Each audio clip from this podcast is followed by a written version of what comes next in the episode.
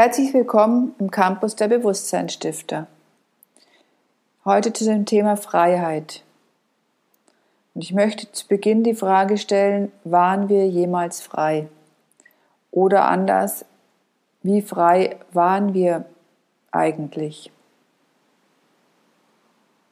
Wir merken jetzt, dass wir gewisse Dinge nicht tun dürfen. Es wird uns gesagt, wann wir arbeiten dürfen, wie wir arbeiten dürfen, was wir uns vors Gesicht halten müssen, welche Zertifikate wir brauchen, um irgendwas betreten zu dürfen, also sprich Freizeiteinrichtungen, wer da rein darf und wer da nicht rein darf, wohin wir reisen dürfen, wann wir reisen dürfen, mit welchen Voraussetzungen wir reisen dürfen. Diese Freiheiten, das merken wir jetzt. Aber waren wir denn wirklich frei? Im Sinne von Freiheit? Ja, wir durften reisen, wohin wir wollten. Aber durften wir so flexibel Ausbildungen machen, wie wir wollten? Das heißt, wenn ich sage, ich will vom ersten Lehrjahr das machen, die Lehre, und vom anderen dann die weitere Lehre, das geht in den meisten Ländern, europäischen Ländern, beziehungsweise in den Dachländern, nicht so einfach. In der Schule werden die Lehrinhalte konkret vorgeschrieben, was wann wie gelernt werden muss. Das hat alles seine Vorteile.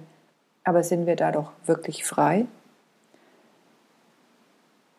Wir haben eine freie Arztwahl, die wurde teilweise je nach Land auch eingeschränkt. Nicht alle Behandlungsmethoden werden eingegriffen. Ist das Freiheit? Also dürfen wir homöopathische Mittel hernehmen? Ja, wir dürfen schon aber dann müssen wir es selber zahlen. Aber ich bin nicht frei, dann zu sagen, ja, dann zahle ich auch weniger Beiträge. Nein, es wird dann wieder mit der Solidarbeitrag gesagt, man muss ja solidarisch sein für die anderen. Auch unsere Arbeitszeiten, gut, da sind wir in einer Gemeinschaft, aber wie frei sind wir? So wirklich frei waren wir doch eigentlich nie, oder? Mir kam das so in den letzten Tagen, dass ich gemerkt habe, wenn wir wirklich, ich sage jetzt mal im Sinne von Pippi Langstrumpf denken, ich mache mir die Welt, wie sie mir gefällt, dann können wir sie in Gedanken machen und dann wird uns auch vieles gelingen. Aber wir müssen wie Gebühren bezahlen, ob wir wollen oder nicht. Also öffentlich-rechtliche. Wir müssen Steuern bezahlen. Gewisses Maß an Steuern ist richtig. Wir können aber nicht, oder gerade Unternehmen können nicht frei entscheiden, wie sie ihre Unternehmung weitervererben, wie flexibel sie dabei sein können, weil dann schon wieder ein Bereich Angst hat, dass er zu wenig Geld bekommt. Also wenn jetzt einer sagt, ich möchte es ähm, eben seinen Mitarbeitern vermachen, dann geht es nicht so einfach. Dann braucht er ein kompliziertes gesetzliches Konstrukt. Also wir werden in sehr vielen Bereichen reguliert. Es hat in gewissen Sachen Sinn, wo wir sagen, na, wir sind ja Gemeinschaften und man muss halt wie was Übergeordnetes geben. Ja, aber wer macht diese Gesetze? Sind es Gesetze, Regeln, die weise sind, die tatsächlich zum Vorteil für die Menschheit sind? Oder für was dienen die?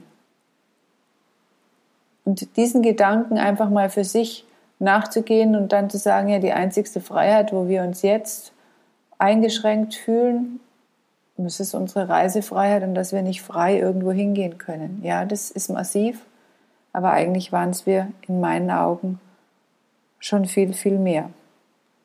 In viel, viel mehr Belangen. Und diesen Gedanken für sich weiter zu folgen und dann zu sagen, ja, wie wäre denn eine andere Welt mit mehr Freiheit? Was bräuchte es dann? Und ja, es braucht sehr viel. Es braucht sehr viel reife Persönlichkeiten.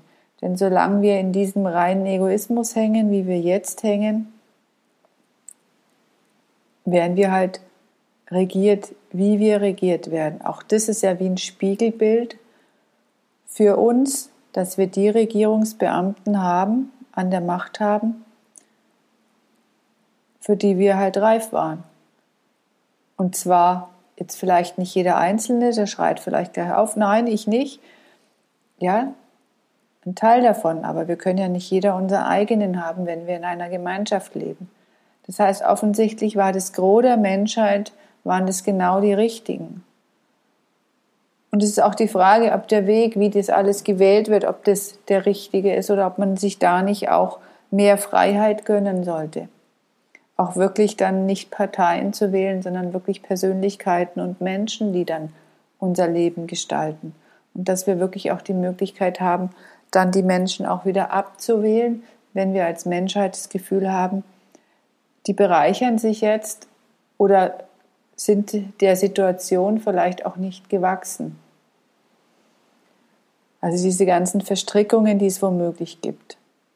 Diese Freiheit sollten wir uns nach und nach zumindest mal erdenken, weil dann kann es neu entstehen. Und dazu habe ich ja schon ein paar Podcasts gerade in Bezug auf lebendiges Denken aufgenommen, dass das essentiell ist, dass wir wie neue Keime setzen, neue Gedanken gut und nicht alles beim Alten lassen. Und im Denken sind wir wirklich frei. Bloß da begrenzen uns unsere alten Annahmen, ja, das geht ja eh nicht. Ja? Und wir urteilen sofort, ohne es wirklich erstmal auf uns wirken zu lassen. Und es gilt im Denken, unsere Freiheit zu erlangen und unsere Gedanken auch mal wirklich zu analysieren. Und ich empfehle es wirklich jedem, mal wirklich auch dieses lebendige Denken sich anzuhören und dann auch aktiv zu betreiben, denn nur dann kann auch Neues entstehen und dann eben auch mutig die Dinge anzugehen und mutig für sich selber Dinge zu ändern und immer mehr Freiheit dann auch im Außen zu erlangen. Und wir haben ja drei Seelenkräfte, das Denken, das Fühlen und das Wollen. Und auch dann zu schauen, ja, warum will ich Dinge überhaupt? Und warum will ich Dinge nicht? Und die eingeschränkte Freiheit hat ja auch was mit Bequemlichkeit zu tun. Ich weiß genau, wie der andere reagiert, was ich darf, was ich nicht darf. Und es gibt eben auch Menschen, die sagen, okay, ich fühle mich dann auch noch verantwortlich, andere darauf hinzuweisen, dass die eben jetzt gerade übertreten. Sei es zu schnell fahren, sei es jetzt keine Maske tragen und, und so weiter. Was ist, wenn es die Menschen nicht mehr gäbe, sondern wir selber unser eigenes Bewusstsein und unsere Moral so weit entwickelt ist, dass wir das selber merken, dass wenn der andere Angst hat, dass wir einen Schritt zurückgehen, weil er vielleicht tatsächlich Angst vor Viren und sonstigen hat. Oder wir Musik einfach zu laut hören und den anderen dabei stören und dass es wie eine Selbstverständlichkeit ist, dass man da Rücksicht nimmt. Dann braucht es weniger Regeln, weniger Gesetze und weniger Menschen, die das dann versuchen einzuhalten, die ganzen Nachbarschaftsstreits. Aber wir können auch nicht einfach irgendwo hinbauen, weil derjenige dann sagt, nee, das gehört mir. Ist das frei? Was müsste sein, dass es sinnvoll genutzt werden kann? Also, dass es nicht wieder ausgenutzt wird. Das ist ja das, was heute immer dann gleich wieder kommt. Und da braucht es sehr, sehr reife Menschen und wir dürfen uns dahin entwickeln. Das heißt, wenn wir alles beim Gleichen lassen, wird sich nichts ändern. Es geht darum, dass wir anfangen, in uns unsere Egoität zu überwinden, unser Ego zu erkennen und dann zu überwinden. Und das ist ein hartes Stück Arbeit. Und deshalb beginnen die die meisten Menschen noch nicht einmal bleiben einfach in ihrer Bequemlichkeit drin und merken gar nicht, dass sie vielleicht auch dadurch anderen, in Anführungszeichen, Schaden beifügen. Und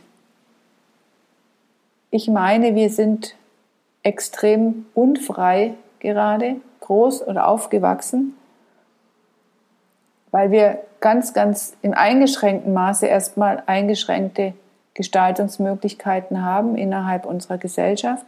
Gleichzeitig haben wir aber ganz viele Möglichkeiten, es für uns zu gestalten, wie wir es denn wollen und es zuerst mal gedanklich und dann neue Wege zu gehen, die vielleicht auch abseits vom Mainstream sind.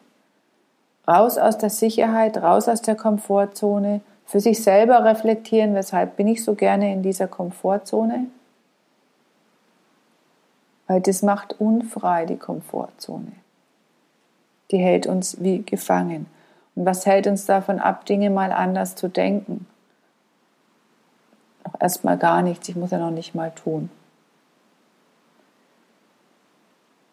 Und wenn wir für uns das gestalten, dass wir in den verschiedensten Bereichen, ja, also sei es Arzt, sei es unser System, man kann das ja auch in unser, ähm, wir sind jetzt in dieser Klimadebatte, ich sage eher, äh, wir sollten Umweltschutz betreiben, weil das Klima können wir nicht retten. Wir können aber unsere Umwelt, anders mit unserer Umwelt umgehen und sollten das auch. Aber wenn man jetzt auch wie dieses Autothema neu denkt, ich muss weniger Autos, muss gar nicht jetzt das eine, den einen Motor durch den anderen ersetzen, also E durch Brennstoff oder sonstiges, äh, Brennstoff durch E so rum, ähm, weil es gibt vielleicht gar nicht das Ideale, den idealen Antrieb, sondern es ist halt generell an eine Grenze gekommen. Und aber wenn man dann das wie neu denkt, dass man sagt, es stehen eigentlich so viele Autos rum, wieso kann ich nicht einfach eins nehmen und damit fahren?